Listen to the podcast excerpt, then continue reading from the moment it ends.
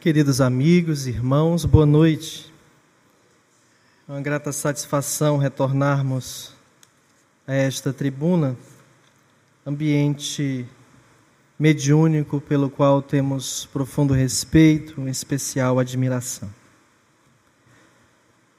O tema que nos fora proposto, o porquê da mediunidade, nos ensejou a muitas reflexões nesse dia de hoje, na oportunidade de nos prepararmos para chegar nesse lugar e poder fazer algum comentário útil aos amigos encarnados e desencarnados que aqui estão. Pergunta ou uma afirmação um tanto importante uma vez que ao perguntarmos o porquê, entendemos que ela existe e que há um porquê de existir. Por que existe a visão? Por que existe a audição? Por que existe o olfato, o tato e o paladar? A mesma resposta dada ao porquê de existirem estes cinco órgãos dos sentidos, é a resposta dada ao sexto órgão dos sentidos. Temos esses cinco para atender exclusivamente ao corpo material, e temos o sexto para atender a nossa dimensão extrafísica na existência. Enquanto a visão, o olfato, o paladar, o tato e a audição atendem a interesses imediatos do corpo físico na sua caminhada, a mediunidade é um órgão do sentido que atende ao propósito de existir, ao propósito de estar encarnado. Qual o objetivo da vida? Os Espíritos haveriam de nos dizer em um livro dos Espíritos que é o de progredir o de evoluir. Deus, inteligência suprema, causa primária de todas as coisas, criou-nos a todos simples e ignorantes. E deu-nos a possibilidade da vida eterna através de múltiplas encarnações. Encarnamos, desencarnamos, estagiamos em ambientes transitórios espirituais chamados de erraticidade retornamos ao veículo carnal e em cada nova oportunidade de existência física, um conjunto de saberes nos é possibilitado e ao mesmo tempo exigido que nele nos desenvolvamos. Não à toa, várias pessoas no mundo seguindo, tendenciando-se às mais diversas áreas do saber, da cultura e da vivência. Isso faz com que em cada área dessa o indivíduo possa desenvolver-se moralmente, colaborando para a coexistência em um mundo melhor. A tecnologia é uma das modalidades, uma das ferramentas de tornar a existência no mundo físico melhor. E muitos nos devotamos a ela de forma específica e direta, e outros tantos custeamos, financiamos essas pesquisas através dos demais labores que favorecem lá a academia, a ciência, aos cursos diversos técnicos e superiores, o desenvolvimento de ferramentas, de técnicas, de estratégias que favorecem o crescimento da criatura humana a partir da investigação que possibilita saber o que há por dentro do corpo humano, o que há por dentro do cérebro, como se comporta o organismo ah, sob as mais determinadas e variadas é, estimulações. Quando esse organismo adoece, o que é essa doença, como que ela se processa, como que ela acontece, o que que faz eliminá-la, tratá-la, mantê-la, enfim, essas pesquisas todas nos fez desenvolver uma série de instrumentos, de possibilidades como as medicações, que nos favorecem estar mais tempo na Terra. E para que ficar mais tempo na terra se é fato que todos vamos morrer? mais dia, menos dia, com mais recursos, com menos recursos, podendo fazer prolongar a vida através de uma ventilação mecânica ou de outros recursos, mas ainda assim, um dia isso cessará. Um dia isso não mais será possível manter-se. Não há um só homem, desde o princípio da história da humanidade, de lá para cá, que ainda esteja encarnado. Todos já encarnaram, desencarnaram, reencarnaram dezenas de vezes. Alguns ainda estão por aqui pela Terra, outros não mais. Já evoluíram para outros planos, para outros planetas, para outras habitações. Disse o Cristo: há muitas moradas na casa de meu Pai. Então, a mediunidade tem um porquê. Nós, para atendermos ao propósito de existir, que é o de evoluir, precisamos de orientação além da educação que os nossos pais vão nos dar, e que as outras instituições da sociedade vão nos possibilitar, para que a gente consiga desenvolver o nosso intelecto, a ética de uma época, é preciso que nós também tenhamos um desenvolvimento mento-moral que está para além de uma época. Os valores da alma transcendem mesmo o planeta. O bem, o amor, a paz são valores que levarei comigo até no outro planeta. A forma como encaro o bem, o amor e a paz numa sociedade como a do Brasil me faz ter uma percepção, um jeito de ver as coisas. Lá nos povos muçulmanos, de uma outra forma, sob alguns aspectos. A cultura influenciando. Em todos esses lugares, caminhos, meios, temos a necessidade de ouvir uma voz que tem lá dentro da nossa cabeça, lá no âmago do nosso ser. Essas vozes secretas, que nós podemos chamar de intuição, que nós podemos chamar de a própria inteligência, que nós podemos dar os mais variados nomes, é, em verdade, o auxílio espiritual que recebemos dos seres que são colocados à nossa disposição para a encarnação. Muito justo que, para que eu aprenda, me desenvolva, e reúna todas as nessas possibilidades para uma existência saudável, que eu nasça criança junto a uma família. Se não é possível estar numa família biológica, numa família que vai me adotar, numa instituição, em algum lugar, eu estando nascido, que alguém for me criar, eu vou estar em meio a um grupo. Recebo aquelas informações, os valores daquele grupo familiar e etc. Mas só isso não basta. Se eu preciso de um grupo de encarnados para me dirigirem numa existência, eu preciso também de alguém desencarnado que possa falar para mim as necessidades de alma que eu preciso estudar para desenvolver o meu intelecto, porque o desenvolvimento intelectual é fundamental para um desenvolvimento moral, eu já entendi e há quem me encaminhe.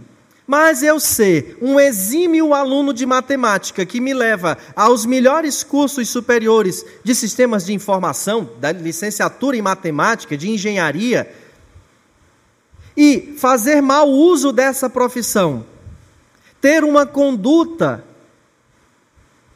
totalmente distante do ideal no campo da ética e da moral, não é suficiente a educação formal.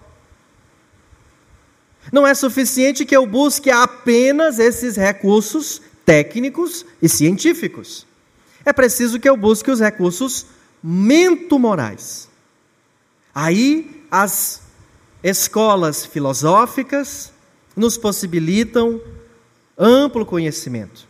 Muitas religiões conseguem calar fundo na alma, de, no coração de diversas pessoas e elas se interessam por aquela forma de adorar a Deus, de se relacionar com o divino. Em 1857 surge a doutrina espírita trazendo uma nova possibilidade: a aliança da ciência com a religião. Por estabelecer novos postulados, em especial o da fraternidade. E o que diz que não é possível negar a ciência e acreditar em Deus. Como não é possível descartar esse religare e ficar apenas com o viés científico. É preciso unir as duas informações. Quando Albert Einstein, nas suas investigações, se atenta para naquela observação nos cálculos para a gravidade, ele percebe algo notável. A explicação do porquê tudo estar no seu devido lugar na Terra é a gravidade. Ótimo. Que veio a partir de qual raciocínio? Imagina o raciocínio de um homem brilhante descobrindo a lei da gravidade e apresentando a lógica dessa lei no universo, e em especial no planeta que habitamos. Logo em seguida, uma pergunta vem por consequência: a quem pertence a lógica dessa lei? Que universo auto-inteligente é esse? Mas uma pergunta equivocada vem logo em seguida. Talvez a pergunta A dessa pergunta matricial: quem é esse que fez tudo isso? Esse quem pessoaliza. Esse quem dá a ideia de um ser como nós. Allan Kardec, espírito de Skoll, encarnado na Terra, um cientista magnetizador, era também um estudioso da astronomia matemático, mas sobretudo era pedagogo, haveria de indagar-se de forma diferente e indagou aos espíritos que comunicavam-se nas reuniões que ele frequentava. E indaga com propriedade: que e não quem. Que é Deus. Esse que tem todo um diferencial.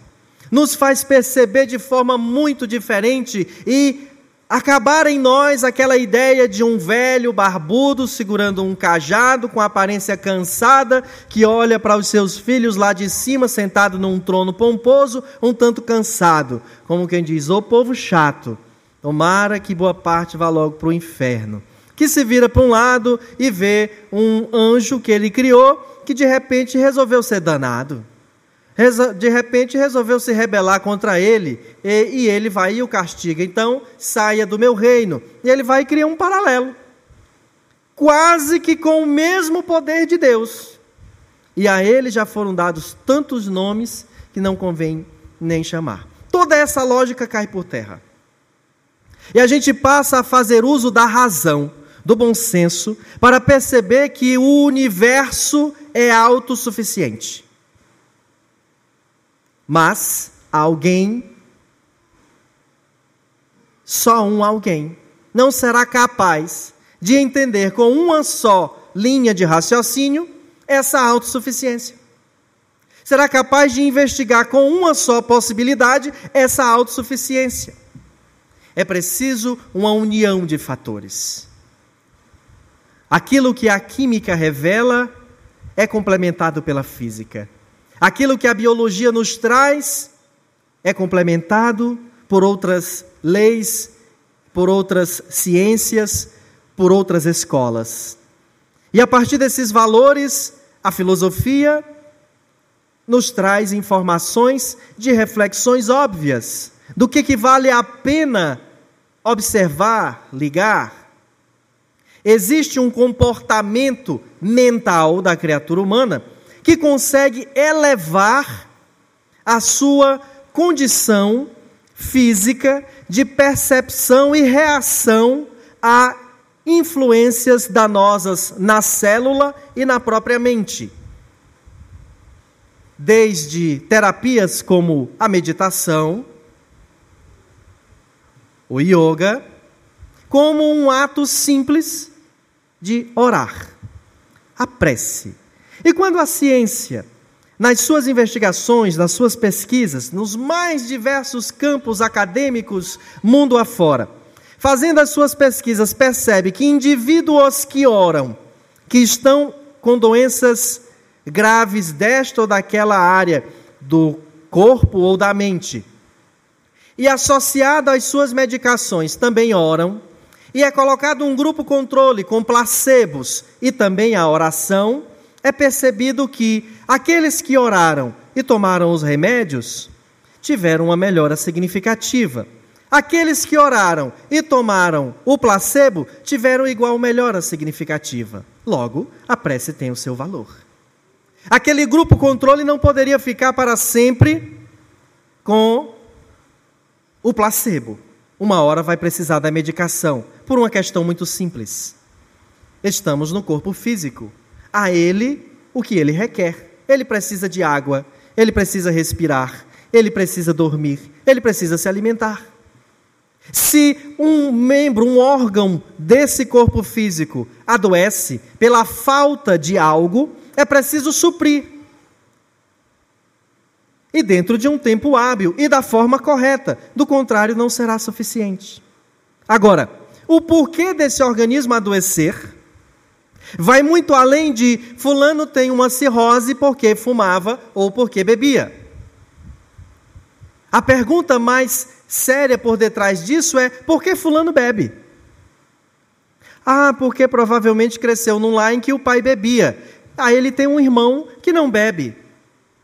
Filho do mesmo pai, da mesma mãe, cresceu na mesma casa, ficou até mais tempo dentro de casa junto do pai do que aquele que bebe. Então por que aquele outro não bebe? Não podemos culpar a hereditariedade. É uma questão de identidade, de identificação. E por que estou falando tudo isso? Porque na investigação celular, André Luiz nos revela uma coisa interessante: que o aglutinar das células, e nós vamos encontrar isso com propriedade na obra Evolução em Dois Mundos, que a nossa Francisca nos explicou tão bem ao longo de uma temporada na Rádio Ismael. A aglutinação das células por si só promovem uma irradiação. Uma irradiação, uma vibração. Essas células, por si só, constitui uma vibração. O campo celular, todo o corpo, todo o organismo, reunido, vivo, encarnado, produz essa energia, esse campo celular que lhe circunda todo o corpo. E a ele dá-se o nome de aura. Dá-se o nome de halo vital. Dá-se o nome de duplo etérico.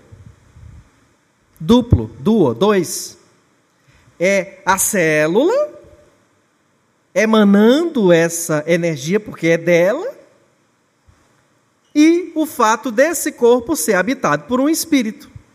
Não há vida num corpo por muito tempo, numa encarnação prolongada, vivendo, convivendo, respondendo, conversando, sem a presença de um espírito.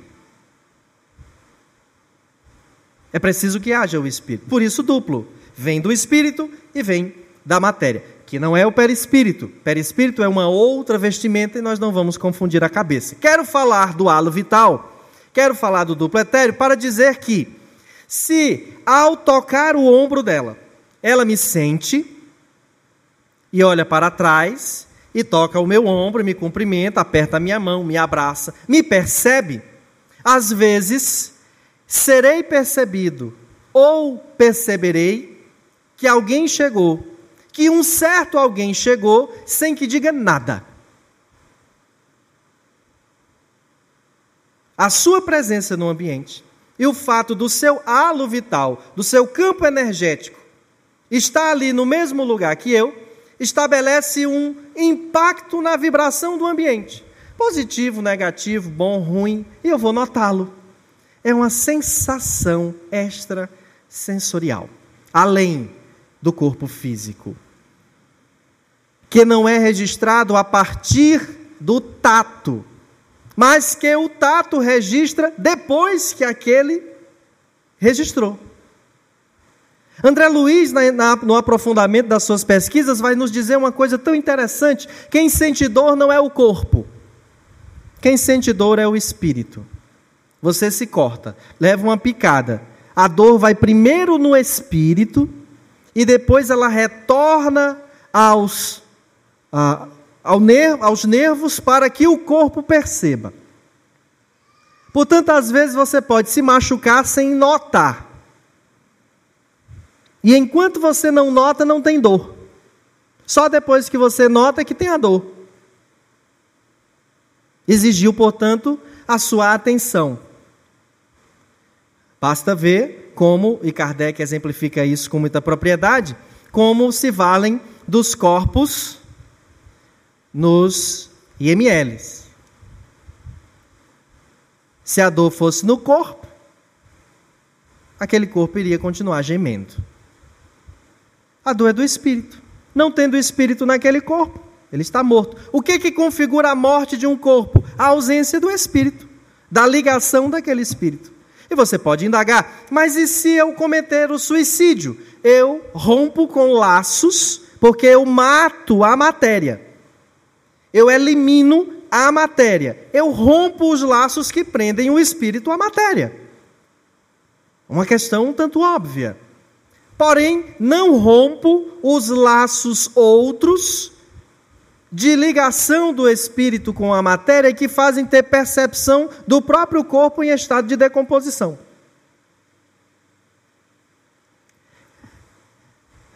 Eu acho que você está misturando os assuntos todos e está nos deixando um tanto malucos. A intenção é nos mostrar que nessa gama de conhecimentos, nós ainda temos muito o que aprender juntos. Já sabemos muita coisa sobre o tato, sobre a audição, sobre a visão, sobre o paladar, mas pouco sabemos sobre a mediunidade. Porém, existe um manancial de conhecimentos sobre a mediunidade à nossa disposição há pelo menos 160 anos há pelo menos 160 anos. Não só o que o Espiritismo trouxe no seu todo, a partir do Livro dos Espíritos em 1857, mas em especial o que está em O Livro dos Médios, que veio a lume em 1861. Então, não falemos hoje de médiums. O porquê dos médiums? porque isso nos faria dar um recorte para falar daqueles que convencionamos chamar assim, porque têm uma aptidão mais perceptível das sensações, audições, visões, ou que consegue fazer um transe a ponto de psicografar ou psicofonizar uma mensagem. Mas a mediunidade ela é comum a todos. Por isso, Kardec conclui, por sua vez, que todos somos médios. Nós estamos aqui para progredir, para evoluir, para crescer mento-moralmente. As nossas tendências, as nossas aptidões têm a ver com o que nós somos em essência espiritual e na parte ideal para ser absorvida e percebida nessa existência, porque nem tudo que sabemos, como nem tudo que já fizemos para o passado, é possível caber numa única encarnação no estado espiritual em que ainda nos encontramos. Por isso, temos muito que agradecer a Deus.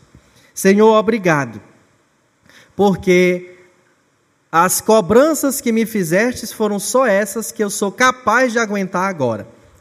O resto nós arrumamos por aqui ao que o Kardec chama de tormentos voluntários. Esses tormentos voluntários é que às vezes ocupam mais a nossa atenção do que os problemas originais. Quando nós enveredamos por vícios, por exemplo, e culpamos a nossa família.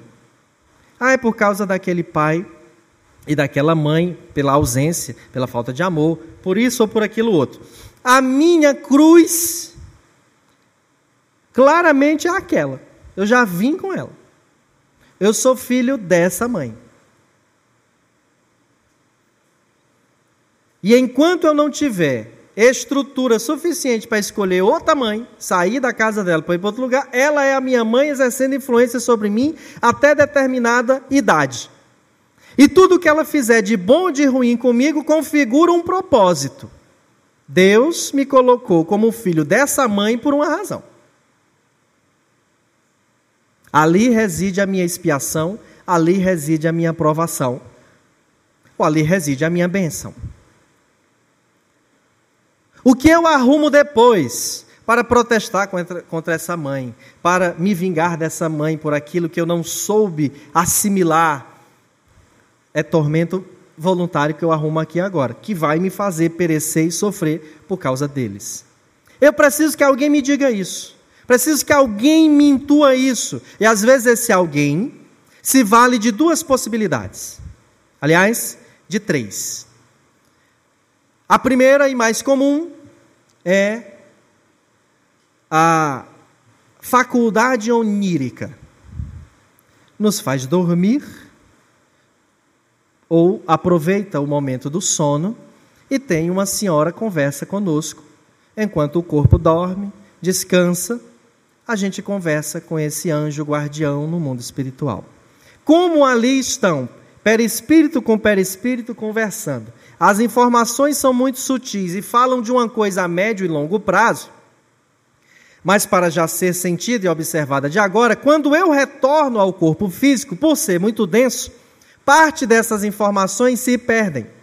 Mas a essência fica, fica contida. Aí ele se vale da outra, que é a intuição. É quando de repente, do nada, você decide zapear a TV até encontrar um filme que o título lhe chama a atenção e você vai ver alguma coisa sobre vida após a morte, espíritos que interferem na, na, na vida dos vivos, mortos que voltam. De repente, um livro, vasculhar pela internet, lhe vem aquela ideia: ora, se veio, veio de onde? Aí Kardec se debruçou sobre isso e vai estudar no Livro dos Espíritos uma coisa chamada ideias inatas. Quando a intuição, o sono, esqueço de detalhes, mas fica a essência. Vem a intuição, e essa intuição é de tal maneira forte que ela me faz como que sentir mais forte dentro de mim, porque ficou parte das informações lá daquele sono no desdobramento. Aí eu começo, vou, leio, vejo o filme, ficam ali algumas impressões, mas não não levo muito adiante, fica por isso, depois adio, aí chega um instante em que eu começo a sentir.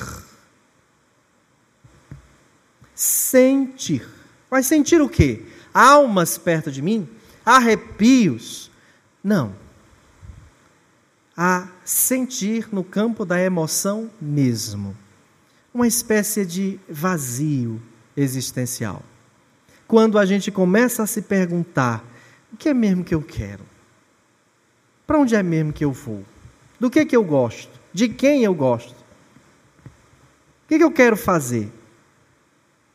E depois de vivenciar o tédio de não saber ao certo o que eu quero, para onde eu vou, com quem vou, como vou, quando vou, começo então a examinar possibilidades e começo a procurar.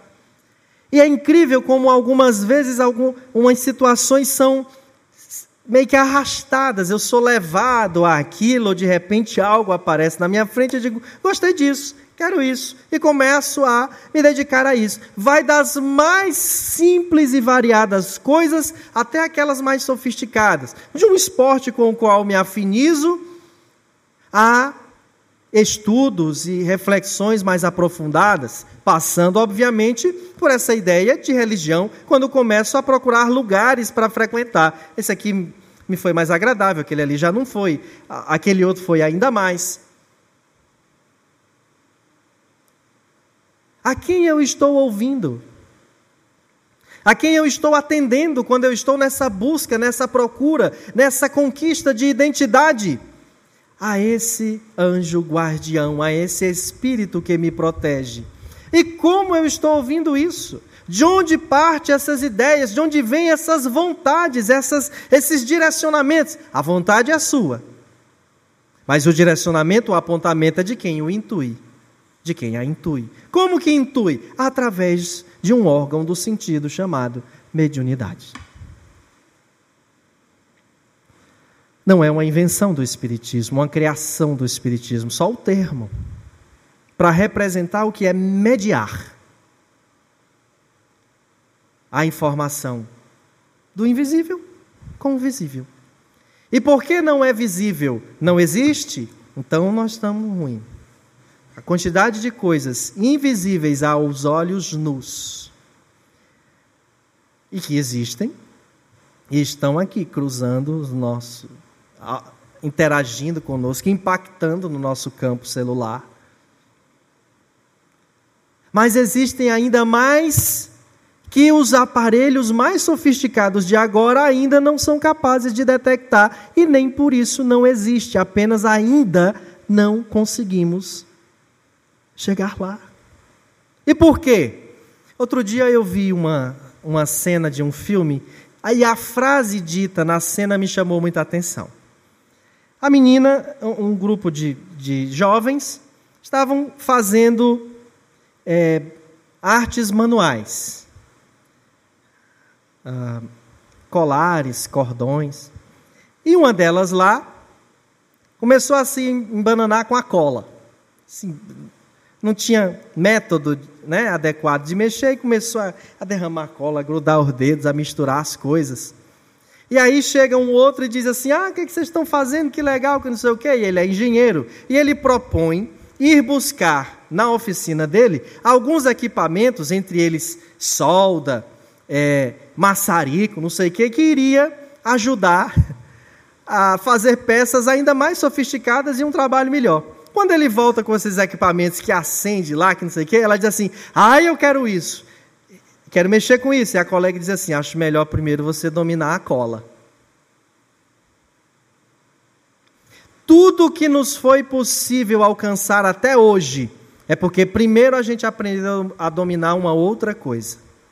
E tudo que a gente conquistou até hoje, na hora que surgiu e que trouxe um ponto positivo, imediatamente surgiu num outro lugar um mau uso daquilo. Um mau uso daquele princípio, um mau uso daquele ensinamento, um mau uso daquele cálculo, daquele recurso. O que motivou o suicídio de Santos Dumont?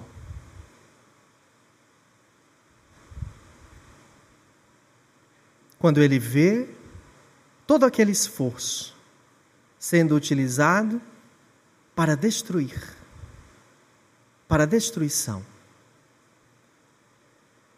Observe, nesses últimos dez anos, todos os grandes recursos que, que chegaram à nossa disposição, todos em menos de um mês de lançados, já estavam sendo utilizados por golpistas para aplicar golpes. O último agora, mais comum entre nós, o Pix, no Brasil. O governo brasileiro que acaba de aumentar a renda do Auxílio Brasil e dispôs uma possibilidade de crédito a mais fazendo um empréstimo, já recebeu uma orientação de um órgão é, federal para que ele suspenda, porque golpistas já estão fazendo empréstimos e roubando dinheiro das pessoas, se passando por, por organismos financeiros e o próprio governo. Percebe? Se a gente não é capaz ainda de regular eticamente mento moralmente o que já temos à nossa disposição, avalie se tivéssemos à nossa disponibilidade materiais ainda mais sofisticados. Recursos tecnológicos, porque recursos próprios e naturais já temos desde que gente é gente, se chama mediunidade. O fato de eu possuir mediunidade é o que me faz a qualquer instante poder desenvolver essa mediunidade para que ela se amplifique a tal ponto que eu tenha possibilidades a partir do julgamento do próprio Espírito que me assiste e de outros de me tornar médium. O médium na acepção mais ampla do termo. Médium nessa característica do transe, de poder me comunicar ou através de mim haver a possibilidade de uma comunicação. Em O um Livro dos Médiuns, ou Guia dos médiuns e evocadores, Allan Kardec colocou como a última parte, último capítulo, dissertações espíritas. Nada obstante, possamos considerar também o, o vocabulário que ele dispôs lá no final como a última parte. E aí ele dividiu é, essas dissertações sobre o Espiritismo, sobre médiuns, sobre sociedades espíritas. Sobre médiums, uma é muito especial, porque é assinada pelo Espírito Verdade. Mas nós não vamos falar dela, porque é sobre médiums. Mas tem uma outra, que é sobre mediunidade. Mediunidade. E essa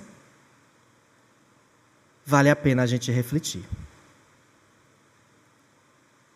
E para não ser, para não me equivocar, eu prefiro lê-la. É muito pequena. Mas veja que profundidade dessas palavras. É do Pierre Jouty, que é pai do médium que recebeu essa psicografia.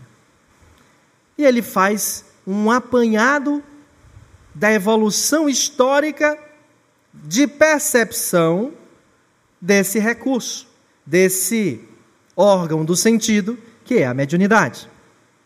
E nos diz: o dom da mediunidade é tão antigo quanto o mundo. Os profetas eram médiums. Os mistérios de Eleusis se fundavam na mediunidade. Os caldeus e os assírios dispunham de médiums. Sócrates era dirigido por um espírito que lhe inspirava os admiráveis princípios de sua filosofia. E ele anunciava isso, é só ir na história da filosofia que você vai ver ele dizer do espírito, né? Do bom gênio. Ele que mais tarde vai nos propor a reflexão do ser e do não ser. Matéria, espírito ele lhe ouvia a voz. Todos os povos tiveram seus médios e as inspirações de Joana d'Arc não eram mais do que vozes de espíritos benfazejos que a dirigiam. Os senhores e senhoras aqui conhecem a história de Joana d'Arc? Se ainda não, conheçam. Vale muito a pena. Eu conto ou vocês vão conhecer? Ah, então tá vão conhecer, não quiseram que eu conte. Esse dom, que agora se espalha, se tornara mais raro nos tempos medievais. Porém, nunca desapareceu. Swedenborg e seus adeptos constituíram numerosa escola.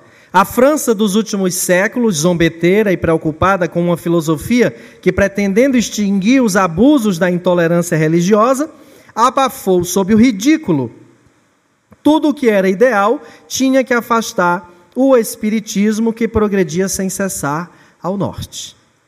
Deus havia permitido essa luta de ideias positivas contra as ideias espiritualistas, porque o fanatismo se constituíra as armas dessas últimas.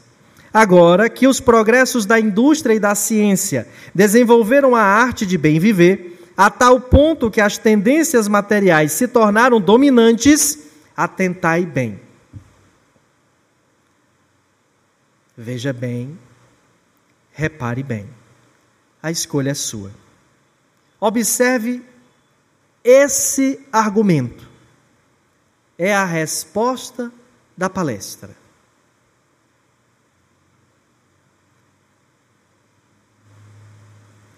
Agora que os progressos da indústria e da ciência desenvolveram a arte de bem viver, a tal ponto que as tendências materiais se tornaram dominantes, primeiro o corpo, primeiro as coisas da matéria, primeiro tudo aquilo que o materialismo nos convida, Deus quer que os espíritos sejam reconduzidos aos interesses da alma. Século 21. A era da tecnologia. Vivenciaremos até o fim desse ano, início do próximo, especialmente o primeiro semestre, um evento que vai revolucionar o nosso país. A chegada do 5G.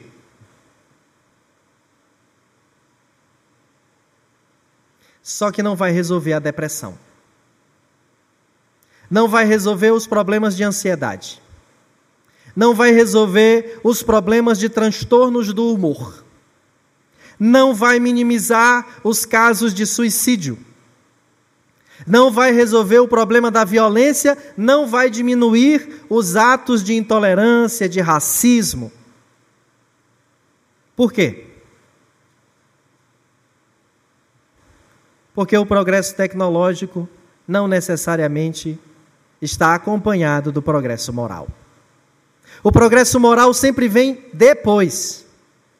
É quando a gente percebe e começa a fazer juízo de valor. Vixe, é melhor a gente fazer melhor uso disso aqui, a gente ajeitar mais as coisas. Só através da razão a gente consegue a educação.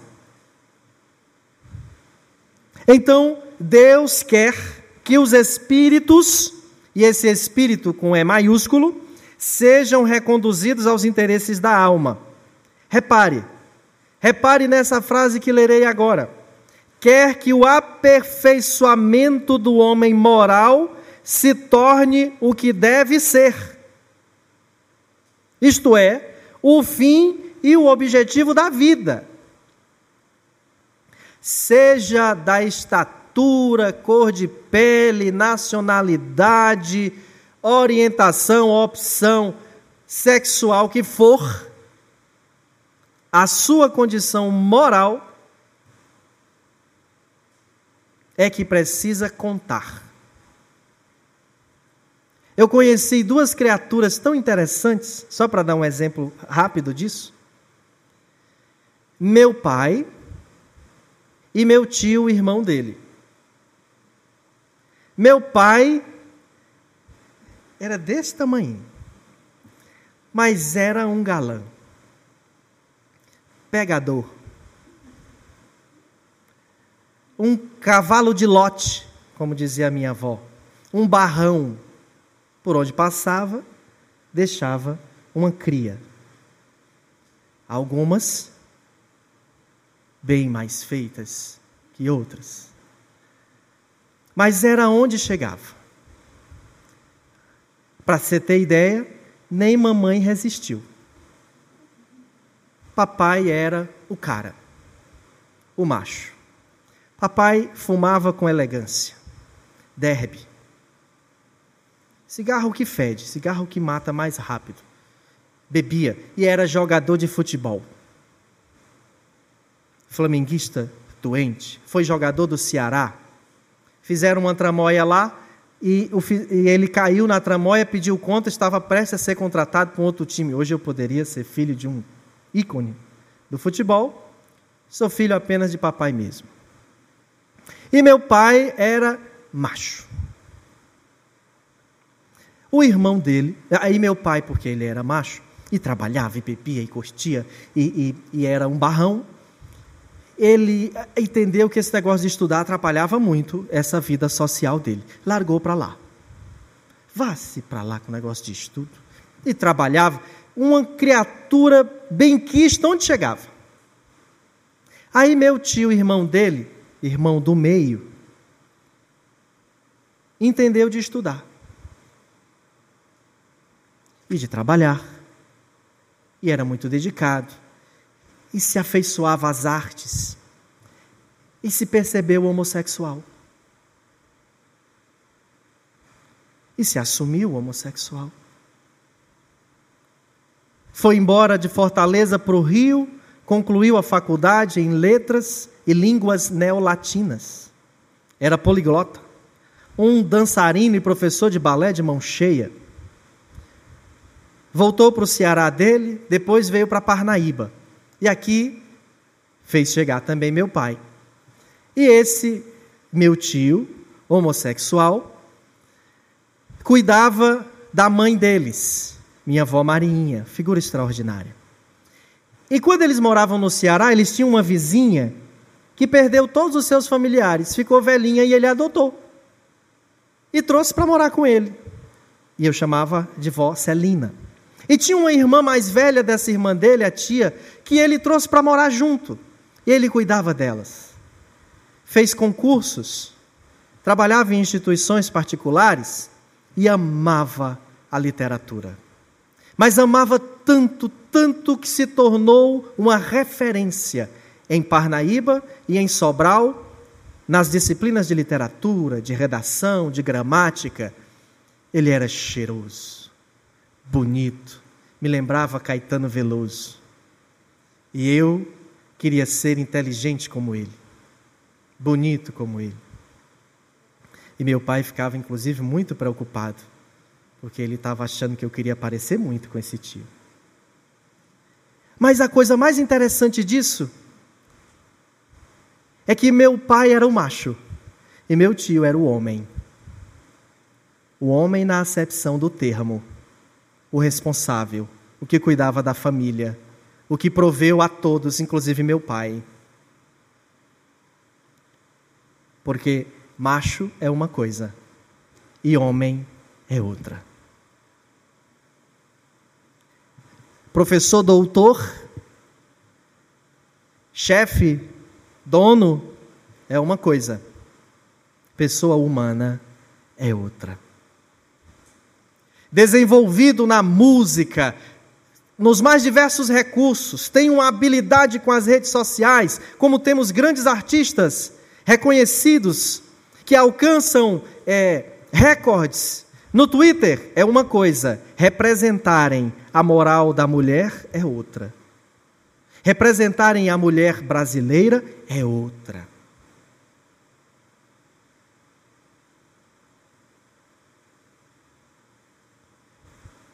Quer que o aperfeiçoamento do homem moral se torne o que deve ser, isto é, o fim e o objetivo da vida. Meu tio tinha sensações físicas de um padrão diferente ao que o seu corpo estabelecia. Mas a sua condição moral não o impediu de vivenciar a sua sexualidade e nem a sua sexualidade impediu que a sua moral fosse desenvolvida. Porque uma coisa não interfere na outra. Não nessa perspectiva. É homossexual? Não presta. Não, não, faz sentido. Entre meu pai e meu tio, um prestava mais. E não era o macho. Com todo o amor e respeito que tem por meu pai, e ele sabe que tem. O espírito humano, para finalizar, segue em marcha necessária, imagem da gradação que experimenta tudo o que povoa o universo visível e invisível. Todo progresso vem na sua hora. A da elevação moral já soou para a humanidade. Ela não se cumprirá ainda nos vossos dias mas agradecei ao Senhor por haver permitido que assistais à aurora bendita. A vinda dos profetas só atendeu uma parte do projeto. A vinda do Messias só atendeu uma parte do projeto. Então ele pediu que os seus doze se multiplicassem, mas em curto tempo foram engolidos. Então ele fez cumprir uma promessa prevista no Velho Testamento. Se eles se calarem, as pedras falarão. Promessa muito bem construída em versos que musicalizados deram um sentido todo especial para uma canção que diz: Em verdade, eu vos digo que se eles se calarem, as pedras é que falarão. Vossos velhos terão sonhos, vossos jovens profetizarão. E assim ilustra que a mediunidade está cada vez mais perceptível. Existente sempre foi. Que uso faremos dela? Aí precisaremos conversar sobre médiums. Quando? Vamos ter três dias bem especiais, 11 a 13, na jornada mediúnica. Muito obrigado pela atenção dos senhores.